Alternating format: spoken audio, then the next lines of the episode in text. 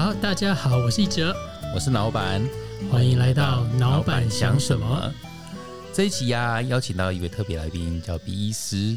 那我想要呃，请 B 医师先跟大家说个嗨一下，这样子。嗨，大家好，好可爱。对，那我我我想要稍微介绍一下背景，就是说呃，B 医师啊，是我最近认识的一位作家。啊，然后他是个医师，这样。那为什么会认识 B 医师？是从李重建老师那边的连接来的。我还记得大概是两个月前，我们跟李重建老师在录 Podcast 的时候，就我就有聊到我妈妈的处境。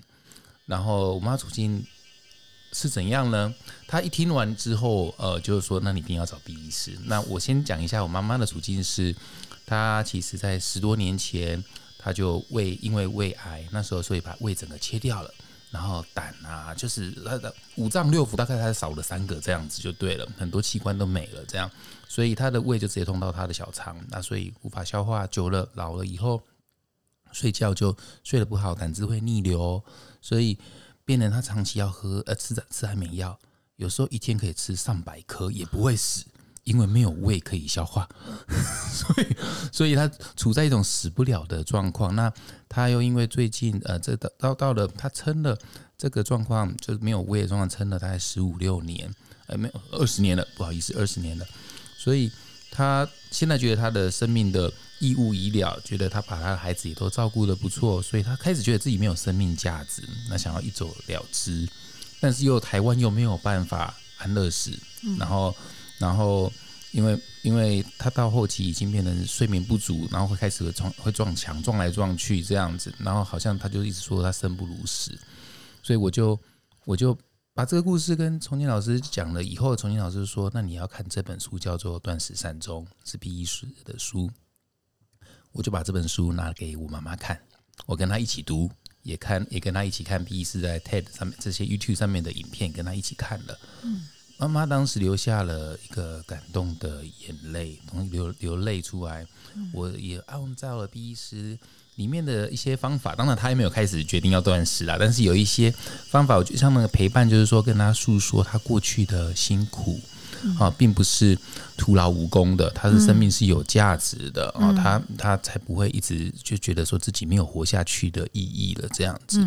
所以，所以今天我其实是非常呃开心，可以邀请到 B 医师来，因为他算是我生命中的一个贵人，让我跟我妈妈诶至少知道说，如果未来也要决定这个方法的话，他不用飞到老远，飞到瑞士，对，让自己那么的辛苦。所以，呃，我我相信观众朋友还有很多并不知道什么是断食善终这件事情，这样，所以我想要请呃 B 医师稍微分享一下这个的。嗯，理论还是这个的方法是什么？叫断食善终。嗯，这个是其实我们回想起来，有很多的老人，像我先生的外公，他在九十几岁的时候背痛很厉害，好，然后没有办法再出门了。他那时候就说他不想吃，但那个时候我还没有这样的观念。我会觉得外公很可怜，是饿死的。对，那后来呢？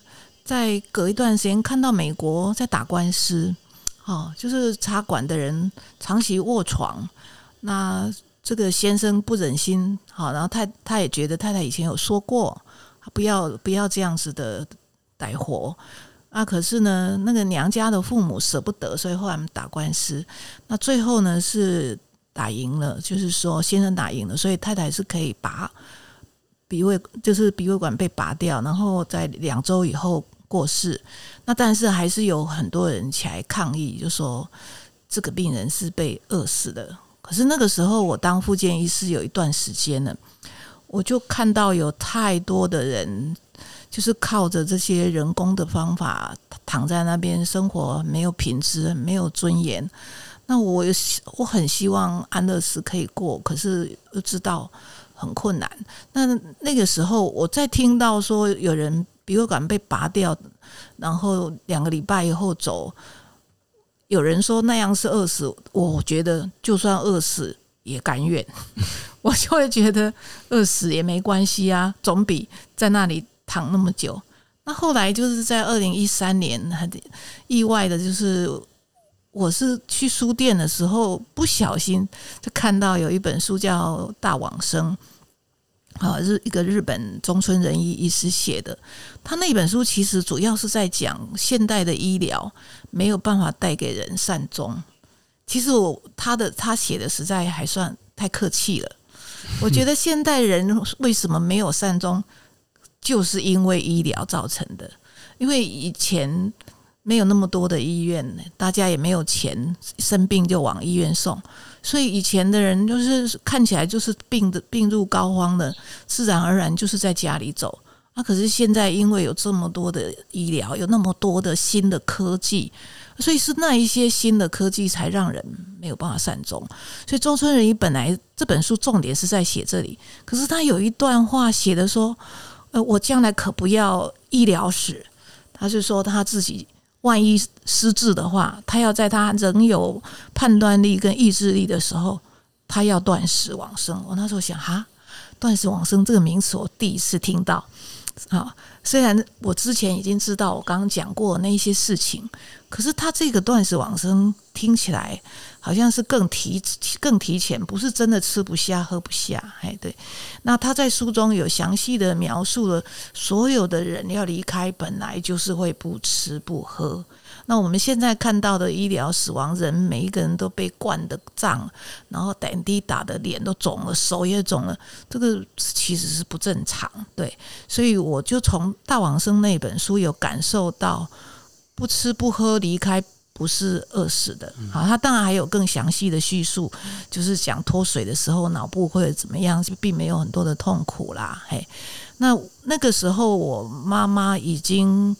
小脑萎缩症十三十十二年了，对，所以我那时候看到这本书，看到这一段话，我是很高兴，是因为啊，那说不定妈妈到时候末期的时候，就是他那一他得病的时候，有叫我说他末期要帮他解脱，我那时候就觉得这个方法好像可行，所以我就有的时候，譬如说傅达人的事件的时候。我就跟我妈妈讲说啊，傅大人就是不需要那么大老远花那么多钱跑去外国。我说他只要不吃不喝，其实大概三到四个礼拜就会走了。我那时候就有跟我妈妈讲这些故事，像我阿姨一百岁了，哦，从九十岁开始念，每一次打电话来都念，说为什么我做那都还没有要来接他走？我就问我妈妈啊，阿姨胃口好不好？哎，他就说哦，他还吃很多哎。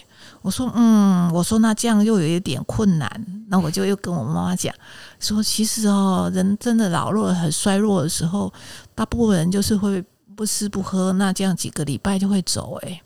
那我妈妈就想说，哎，地别塞去赶工贼，就是。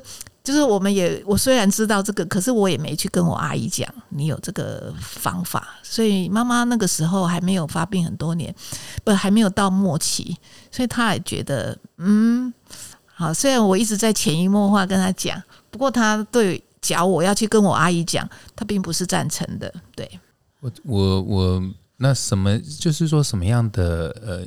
契机让你决定，就是说跟你妈妈用这个方法，你是怎么样说服妈妈的呢？嗯，妈妈很早就发病就交代了，好，因为我的舅舅，因为这是一个家族遗传性疾病，所以我的舅舅跟我的表哥。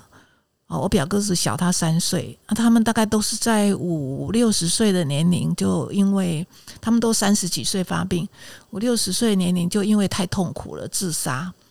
那我都有听我妈妈转述他们自杀的经过，所以残障的人自杀是比一般人更更辛苦。对，好，那他当然不会想他要用这样子激烈方法去自杀。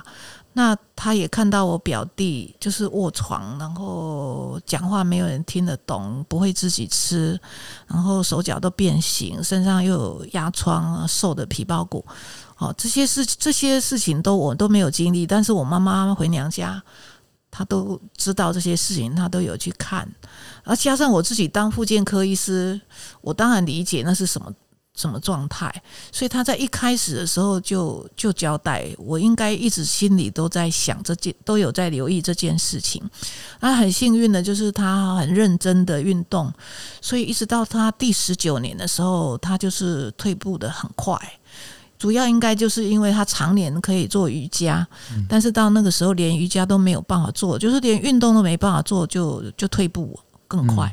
那那个时候很很严重的就是没有办法翻身。我们可以想象一下，没有办法翻身，睡眠会变成什么样子？对。然后他吃东西很容易呛，然后一呛的时候，他就觉得。每次都像窒息一样很难受，嘿，这个我个人也有经验过，有的时候真的是呛的一把鼻涕一把眼泪，很很不舒服。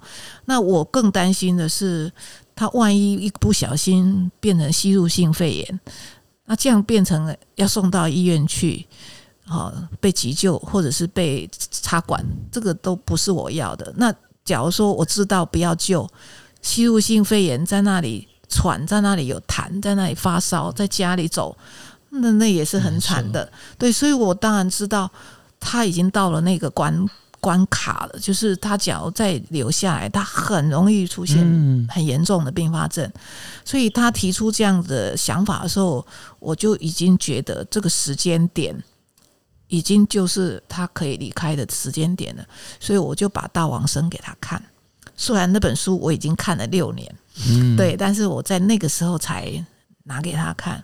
那他看完了以后，他就就因为他住台北嘛，所以我给他我书拿给他以后，两个礼拜以后再去看他的时候，他就表情很凝重，这样子说要跟我谈话。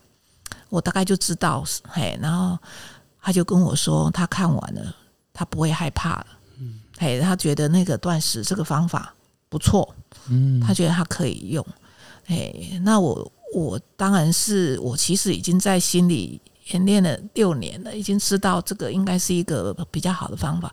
所以他一讲，我没有什么犹豫，我就跟他讲说：“你确定啊？”嘿，我说：“啊，你要不要活久一点，看曾孙长大一点？”他说：“面难面啦。”嘿，对，他就说：“嘿，那那我就跟他说，你真的要这样做的话，我就会请假，我来陪你从。”头到尾，我每一天我陪你。然后呢，末期的时候会不会发生什么事情，我都有问好，我都会问那个安宁黄河的医师。对，所以然后我本身是医生嘛，那我跟他讲说，呃，OK，然后我会全程陪伴他，整个人就完全放松了，穿结短裤。嗯，那我那个时候我才知道啊，原来哦，他心里担心。他很想走，我们未必见得都会放手。啊。所以我觉得他第一个感受到的是，原来他他大概觉得我答应了就没有问题了，对，所以他就是放就放松了，好像觉得他说啊，阿内花龙博还豆啊，嘿，那我的觉我感觉就是他觉得，呃，好像就可以开始倒数过日子，好，然后欢欢欢乐乐的可以迎接死亡。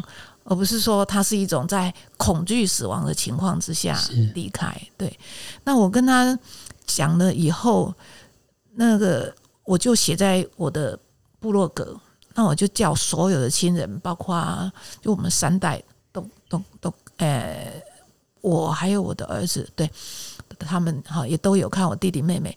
那看了以后，大家都没有讲任何的 事情，对。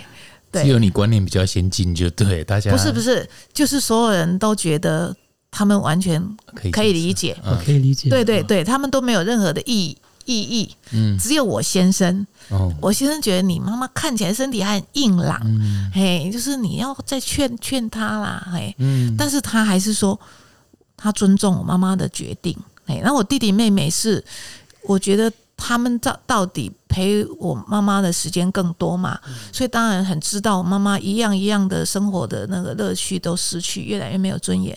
所以我弟弟妹妹还有一个，我弟弟妹妹跟我，我们三个人都可能是小脑萎缩症的的病人。嗯，只是我们很幸运，我们没有。但是我们都有想过，万一我们得到小脑萎缩症，嗯，我们会做的选择跟我妈妈是一样的。嗯，对，所以，所以我们就完全是可以同理妈妈为什么会做这样的决定。所以，虽然我弟弟到我妈妈真的要走的时候痛哭啊，可是他他从头到尾他支持，就是妈妈觉得什么对他最好，就是就是要尊重妈妈的决定。对，所以很多人问我如何取得共识，在我们家我们不必经并没有经过家庭会议，我们就是这样，大家有默契。对，那。呃，要要有这样子的默契哈，在我们家是因为我们家有这样的文化，什么样的文化？因为我爸爸是外省人，一个人从大陆来，所以他没有任何的亲戚，三姑六婆。然后我们家从小不用扫墓，不用祭祀，不用拜拜。然后我也不知道我爸爸为什么有这样子的个性。他在晚年的时候，他就是看很多生死学的书。那他看了这些书的时候，他非常有信心，他会在睡梦中走。但是他也有交代，万一不管发生什么事，你们都不要把我送医院。嗯，所以他有交代，所以他走的当天是真的，前一天晚上自己吃的饭，第二天半夜不舒，就是那当天的半夜不舒服，我妈妈也没告诉我，哎，他就自己知道说。我爸爸有交代过啊，然后他看他样子也不是吐血啊，也不是怎么很怎么样，他就是不舒服而已嘛，所以他就是到了早上才告诉我，好，爸爸不舒服。那我爸爸的不舒服，他有讲，我觉得我大限已到。嗯，我爸爸有讲他大限已到。那我妈妈说，他其实以前讲过，可是呢都没有成真。但是这一次，我觉得像真的。嗯，就你们赶快来。对，那结果我们就是。还没有还没有离开台中市，才出发，刚要出发，他就走了。对，所以我爸爸是一个一百分的善终，一百分，哎，一百分的善终。嗯，不能这样讲。假如善终的范围更广的话，因为以我妈妈的来讲，虽然妈妈不是一百分，可是我妈分数还比我爸爸高，因为我们帮我妈妈。回顾了他的人生，最后陪伴很亲密的陪伴他，我们又帮他办了一个生前告别式，然后呢，我们给他颁发了一个金质的奖状，因为我们都觉得他非常非常了不起，让他感受到他这一生是很有价值的。啊，不然在之前，他很容易就会陷入。他过去被他自己的父亲，还有被我的父亲这种大男人主义，一天到晚骂他、指责他、羞辱他。他以前很容易会陷入那种痛苦的回忆里面。但是他最后这几个这个几个礼拜，我们有好好好好的把他疗愈。就是陪着他看见他受过的苦啊，但是我们也一直提醒他，一直提醒他，你这一辈子做了很多很棒、很了不起的事情。所以他最后生前告别式的要回去房间的时候，他讲一句话，就是我很满足啊。对，所以，所以。所以我一直以为我爸爸的善终是天下最好的善终当然还有一种是做梦，就是他连说他不舒服都不知道，梦中就走。有人会以为那个是是最好的善终，可是哦，对他的家人不是。嗯，因为我们的董事长就是这样走的。嗯，可是他的儿女都以为他至少还会活几年，结果他这样突然走，他们哭死了。嗯，所以善终其实不只是。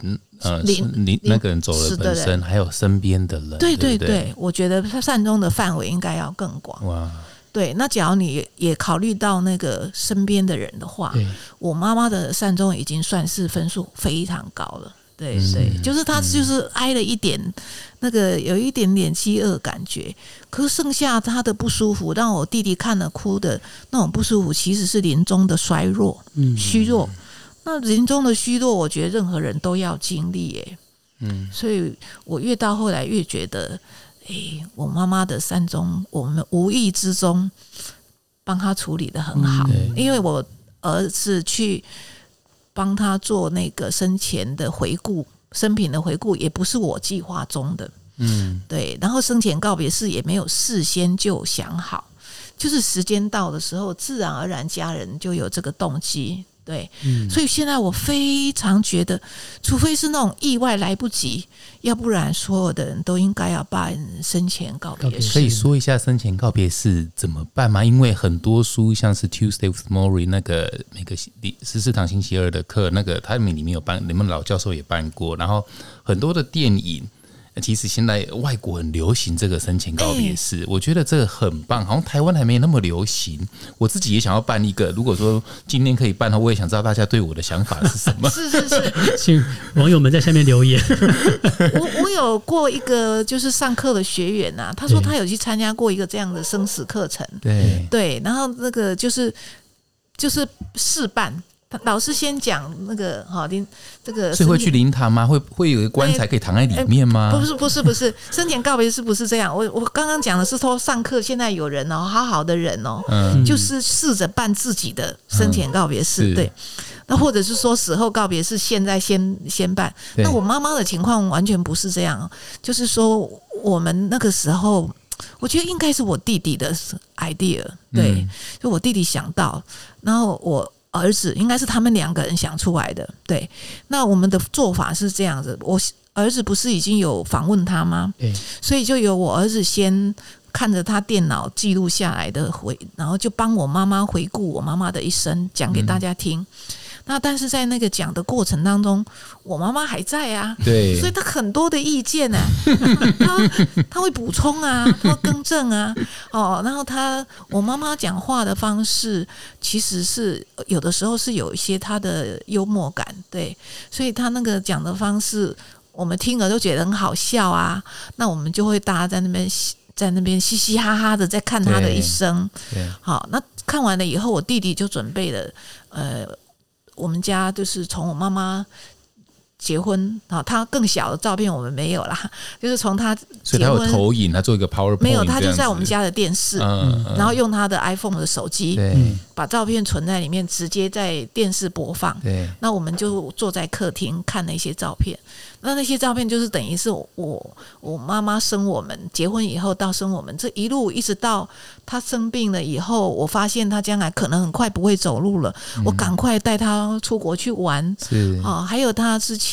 她自己跟他的姐妹啊，哈、女性的朋友自己到国外去玩，因为我爸爸很早就中风，只能坐在客厅，所以我妈妈都都跟着女性的朋友到到处去玩，然后她会去讲说，因为他跟别人去玩的事情我们没有参与，嗯，可是他会讲给我们听啊，那个时候阿姨怎么样啊，做一个很好玩的动作，所以大家笑成怎么样，或者我们看到的照片说，哎呀，你们这么可爱，你们在干嘛呀？哈，所以那个过程看照片的过程，我告诉你，所有人对着照片的时候，一定都是最灿烂的笑容，嗯，对，都是很快乐的。嗯所以，所以那个我觉得照片真的是太重要了。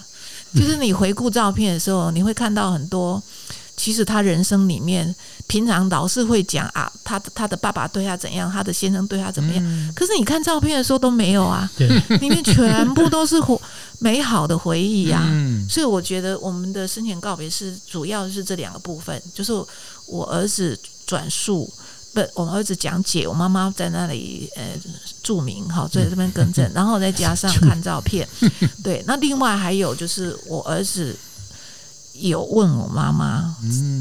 你对每一个人，假如最后你想要讲一句话的时候，你想要讲什么？所以妈妈等于也给我们每一个人一句话。那我们每一个人在听他讲那一句话，我们也会把我们对他的爱、对他的感谢，嗯，也会讲给他听。嗯对我，我好，那我也很长的时间在告诉他，就是阿妈，就是我没有见过的外婆哈，因为她是我妈妈四岁她就走了，我就会说阿嬷跟阿姨，就是把他把他当妈妈的那个阿姨，我都会说他们来接你啊，嗯哎。你只要念心中一直默念阿弥陀佛，你你看到光，好，你看到菩萨，你就跟着他走。那我也做了一件事情，就是他要走，决定要走了以后，到他要走之间，我刚好去日本，然后正巧碰到一本书，叫做《三十三观音的那个临场的拜》，那我就每一个都有去，每一个观音都有拜。我那时候虽然知道我妈妈要做断食善终，我都偷偷再加一句，你可不可以让我妈妈就像就是就是在睡梦中就走？嗯，她连最后的那个断食的那个不舒服都没有。我每一次都都拜托观世音菩萨，他能不能在睡梦中走？可是后来我妈妈走了以后，我的一个呃妹妹的媳妇跟我们说，生前告别式的时候，她有阴阳眼。她说她那一天有看到观世音菩萨在我们的阳台笑笑的看着我们一家人。嗯，那她那个时候，那个时候她并不知道我妈妈什么时候会过世，所以她没有当场跟我们讲。是我妈过世，她才跟我讲。我一听那个时候的感觉。就是啊，原来虽然我拜托观世音菩萨，然后觉得他脚能够在睡梦中走是最好的，可是原来我妈妈这样走才是更好的。嗯，所以我很感谢观世音菩萨，他没有让妈妈在睡梦中走，嗯，他让我妈妈是用断食往生走，结果这个陪伴的过程让我妈妈就是完全放下。然后完全没有遗憾，而且你们做子女的身边亲戚也反了，也没有遗憾，对不对？然后我们也更没有遗憾，对，我们也感受到说，我们在送妈妈走的这个过程，假如这也是一个人生的功课，可是也是一个功课，就是说你学习，你可以学到东西，但是也是一个功课，你应该要让父母要善终。那这件事事情，我发现我们做的很好，嗯，虽然我们。有心，可是我们当初并不知道怎样是最好。对，可是我们很幸福，我们很有福气。最后走，妈妈走了以后，我们感受到我们有给妈妈最好的临终的陪伴。嗯，然后让她完全有疗愈到她的创伤。对，然后也有让她感受到她自己这一生是很有价值的。嗯，对，然后她也对我们没有担心，因为我们兄弟姐妹感情很好，她也不用挂念我们三个小孩。我我也必须跟毕医师说声谢谢，就是看了你的书之后，然后你知道吗？我甚至有一次梦到毕医师，很好笑。我知道妈妈是在，因为我看你书，妈妈好像是宜兰人嘛，对不对？对对对。对，然后有一次我开车环岛经过宜兰龟山岛，好像就在你妈妈故故乡附近。对对对。对，然后就想说，哎。这是毕是妈妈引导虎金啊，那这家乡的很好笑。然后我就因为看了你的书，然后就潜移默化，就是常常就会跟我妈鼓励说，妈妈的生命的价值以及她过去所做的对我的栽培，没有她就没有我现在。因为我知道你妈妈也是把你栽培到台大毕业啊，本来是很穷的家庭啊，这样有办法去栽培到这么好的毕师这样子。对，我就觉得我妈妈那个那个存在感是很重要的。所以我我刚刚听的那个。那个文化，这个是我比较我很我觉得很棒，想要请毕医师多说一点，就是，嗯，因为你爸爸有带你们经历过这个善终的文化，嗯，对不对？所以已经有经历过一次了，就是在你妈妈之前，所以这个全家一起陪伴那种生命体验，听刚刚毕医师在录音之前啊，有说到说，其实台湾是。在以前呐，好几百呃，这是这一九六零年以前，都是大家都是会这样子，只是最近这六十年好像断层了。这你可以多说一点给观众们听吗？对，就是说，呃，我现在这个用断食的方法，我第一个步是陪我妈妈，那接着我就发现说，我很希望帮躺在那里的人，帮他们做这样子的断食。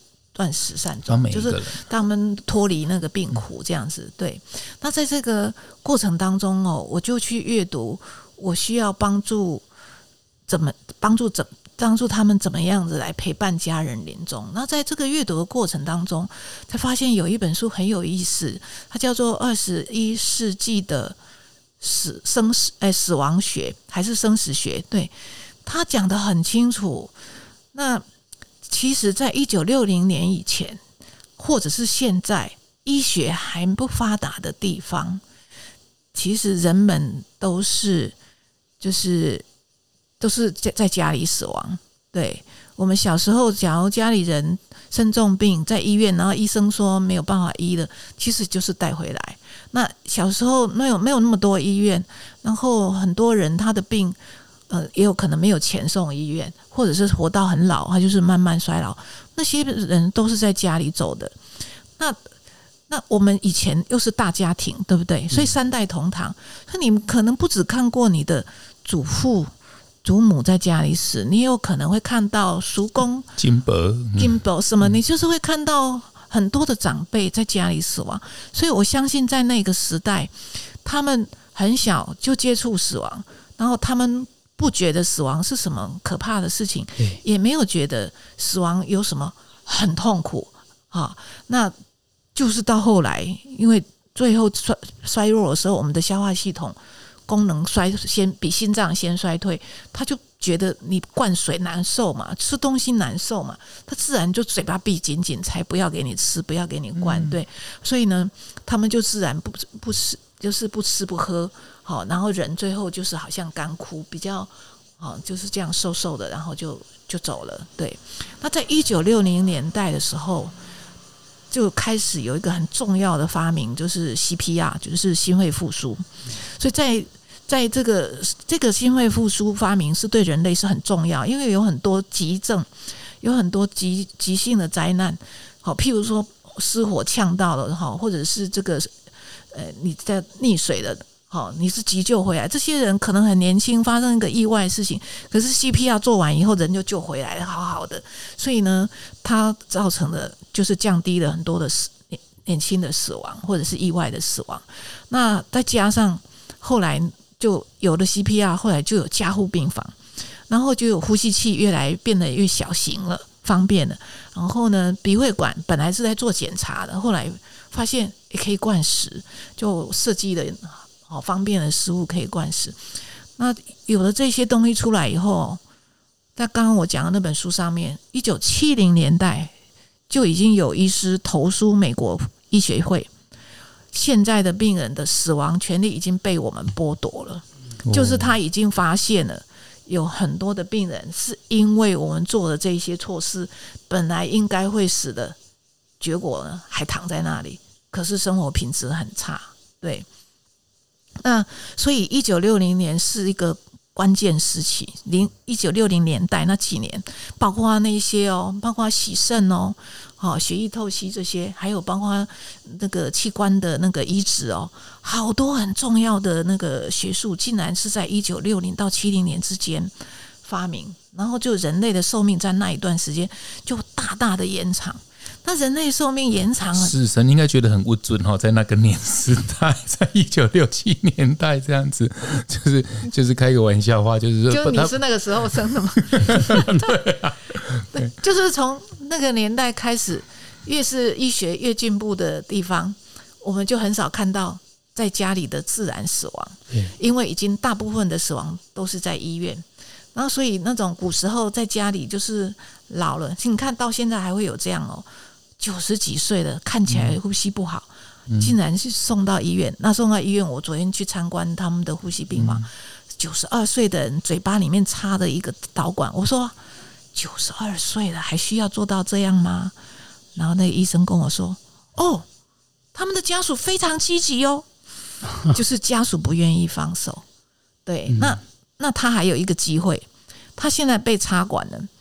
那那。”放在口腔的那个管路很少能够超过两个月。我们以前就是两个礼拜就会问家属了，好，就是那那脚还要做继续插管，就是要气切的，就会问家属愿不愿意接受气切。可是现在的那个管子越做越好，越做越细，他们有时候可能可以撑一两个月。可是再撑一两个月，也他还是没有办法自己呼吸的话，医生就一定会问你要不要气切了。这个时候是。老天爷给家属的第二次机会，假如你们还不醒悟，九十二岁的人还要再帮他做气切，你就不知道他还可以躺几年，他有可能还要躺到一百岁。那那你把一个九十二岁的爷爷做的气切，神志不清楚，四肢都不会动，绑在床上几年，这是这是哪门子的孝顺啊？我不认为这个是孝顺哎，我嘿，但是有人。我有一个朋友，她的婆婆已经躺在床上十几年了。那她先生看了我的书以后，他住在美国，但是他一年回来两个月，他就跟妹妹讲，就跟妹妹讲说：“妈妈这样这么多年了，很苦，很辛苦啊，不可能会复原呐，哈，就是我们不要喂他，他慢慢就会走了。”妹妹又说什么？你不可以这样子，你这样子是谋杀妈妈。”哎，然后他说：“妈妈哦，年轻守寡，她辛辛苦苦把我们几个孩子抚养长大，她这辈子都在辛辛苦苦的照顾我们所有人。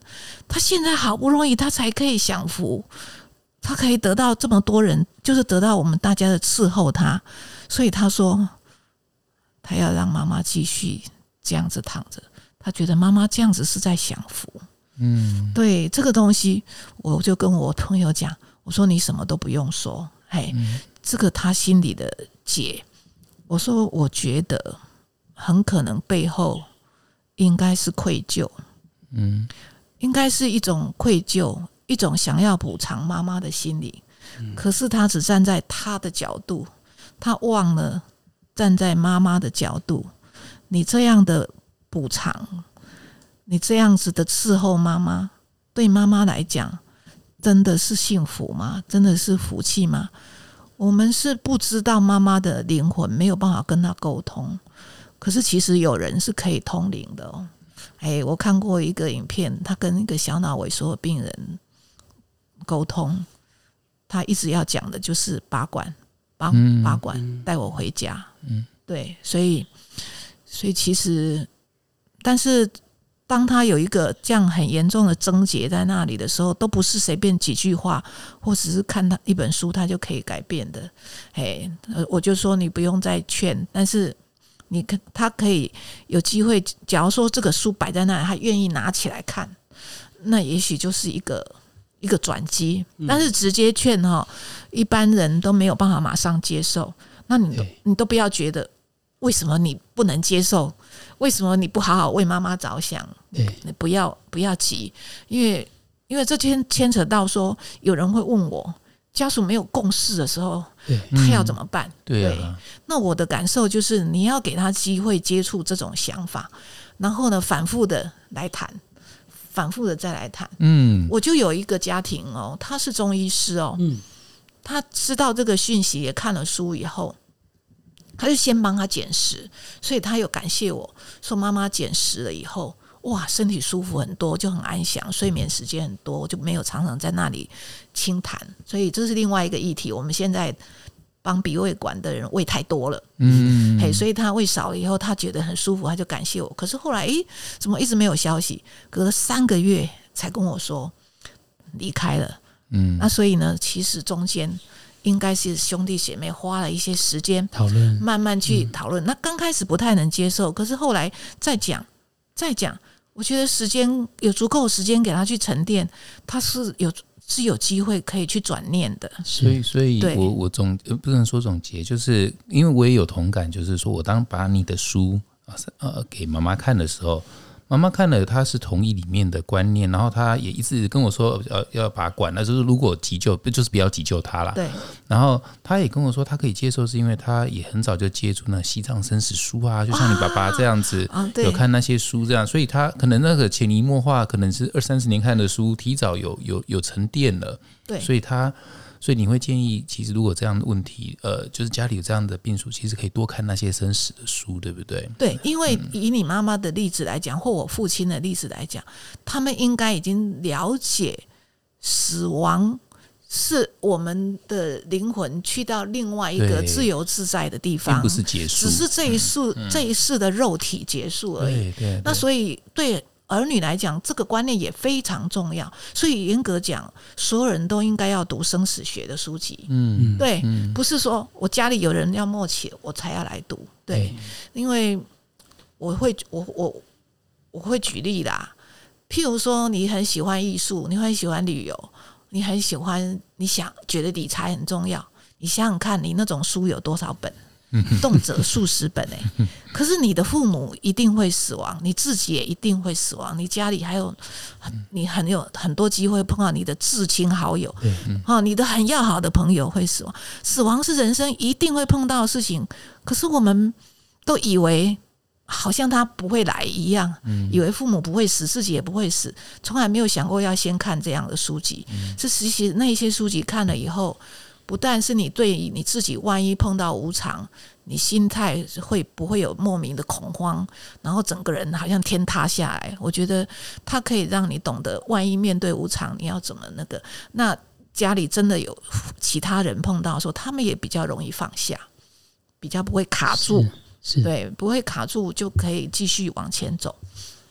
第一是你刚刚提到这个，就是提早认识生死生死学这样子。对，其实刚刚刚这些故事听你一直讲，我就会想到自己两个两个经验吧。那其中一个就会是，其实你刚刚说大家最后在陪着妈妈的那种聚在一起，嗯，然后可能是包括你说那个生前告别式，对我最后陪的那段时间，会让我其实会让我想到一个经验是，不是死亡的经验是，嗯，我儿子出生的经验。对，我儿子是刚刚在吃那个聊天的时候有聊，就是我在在家里面助产室哎，接生的这样。这里吗？呃，在在在我爸爸妈妈家，啊 那时候我们还没有搬过来这样。哎，那我觉得有有很像的地方是哪边？一方面是、嗯呃一家人聚在一起，对，迎接一个生命。迎接一个生命，或者是善终是我们就跟着一个生命那个陪伴他离开，我们是陪伴他回到他的家，回到他的家，然后他往下他的下一世或者是下一站去。是。对，有我有看到一本书这样说，嗯。其实自古以来，出生和死亡都发生在家里，对。家就是一个最好学习人的生老病死的地方。对，对，就是那个是真的活生生的体验，因为对，像你刚刚举例说，如果在医院，呃，医疗医疗死嘛，不知道，就是嗯。最终就是他们形容那个为医疗死。为那对，然后医生就是会需要抢救等等的然后最后走出来说不，那个对不起，请节哀这样子。对我嘿，那在那那出生孩子出生的时候，我那个时候心里想的画面就会是，哎，爸爸在外面看报纸，或者是我。公公或者公公或岳父在外面可能看报纸，然后然后等着，哎，孩子出生了，然后过去看一下这样子。对，然后有一个人抱个婴儿出来说：“抱个婴儿啊，恭喜哎看一下因为我现在是妇产科，啊。我常常看到那个画面。对，那那当然当然都都很好，但是在家里面迎接生命的时候，那个是全部人围在外面。我妈那时候还竟然问我说：“需不需要烧开水？” 我说：“啊，水龙头打开不就热水，干嘛要烧开水 因为古时候是要？”烧开水对对。我们看电影是这样。对对不过让我连回想到，就是真的我们对于生命的开始跟结束，那个就是就像你说，因为医疗太发达，对当然很多人是需要在医院出生跟在医院接呃临终的，但是对真的我们就缺少好多那样子接触生命的机会，对去然后一起去去聊这件事情。对对所以以前我说的，大家都在家里自然死的时候，那个就是很好的死亡的学教学。那出生的教教学，像你这样也是个很好的例子，是所有人。那那出生在国外哈，现在就是像我我，因为我先生是妇产科，所以我两个儿子都会进去陪。嗯，所以我的儿子有看着太太怎么样把孩子生出来。哇，这个那这样就对他们来讲，嘿，我我先生很记得他们两个人看到儿子出生的那一刹那的时候，他们两个人的表情。是是对那个那个真的是对无价的回忆。对对对，然后我所以那个经验是很重要的。看来我要再生第三个，然后我要去亲眼看到那个，那叫分晚，就是出生的过程。然后还有一个越越讲，我就越想到那时候孩子出生的时候的那个画面，哎，因为我们的助产是在花莲，哦，有那时候一个很有名的助产士，对对对，然后我们住在那时候住在士林那边，哦，对，然后实际我们第一胎我们也也只有一个小孩啦，哎。根本不知道什么叫阵痛，嘿嘿，对，所以就是嗯。大家就觉得哎、诶开始怪怪的，那就打电话给花莲的助产士，嗯，然后他就叫我们用那个手机的 app 算一下那个频率，嘿，然后一个小时后就说哎、诶差不多喽，哎他准备打包从从花莲一点 从花莲坐火车过来，半夜一点还有火车，好像有，对对，有一定有，所 以他才到台北。真好。那我要说的是那个那个，因为其实我也有陪伴那个我太太的阿嬷，我们就是陪伴她临终的那个在家里临终的过程。因为就是如果没有专业的人在旁边的时候，嗯，即使信念是有的，但是嗯中间好多东西你是不确定的，嗯，会害怕，会害怕，就是都是未知。但但你可能是你是很有信心。嗯。那我那时候生小孩的时候，嗯，就因为行前都有做很多的功课，甚至包括看一些影片，比如说有所以生的你有做功课，死的没有。死的，那时候还不知道。对，那时候还不知道。那时候 因为生的时候我们可以提早两三个月准备、啊，对对对对对带着开心的心情。对。他死的就是嗯。那个面面对阿妈要离开的那个时候是，其实是蛮多你不知从何找起。嗯助产士是你一找话，就一个社群在那边等着你去去理解。嗯然后我印象中这有一个很接近的，跟临临终很接近的地方，就是那时候那个三三点、四点、五点了，我都已经看到孩子的头发在那边了。嗯助产士还在火车上面。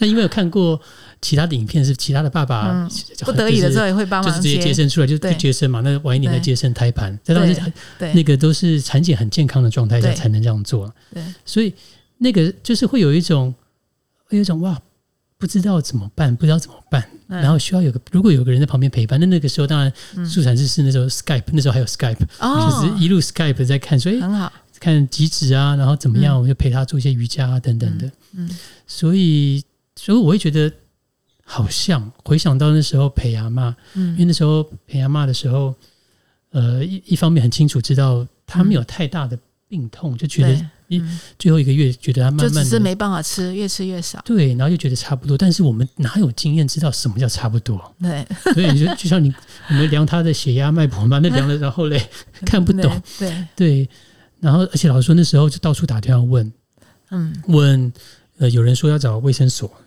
哦，然后对，或嗯甚至是去那时候记得是那时候住淡水去关渡医院，那那医生那就是我忘了是找哪个科，但是就是跟这个有关，但他们大致上都会跟我们说可能差不多了，嗯。但是那个时候的我，就像你说的，没有太多做功课，会觉得嗯。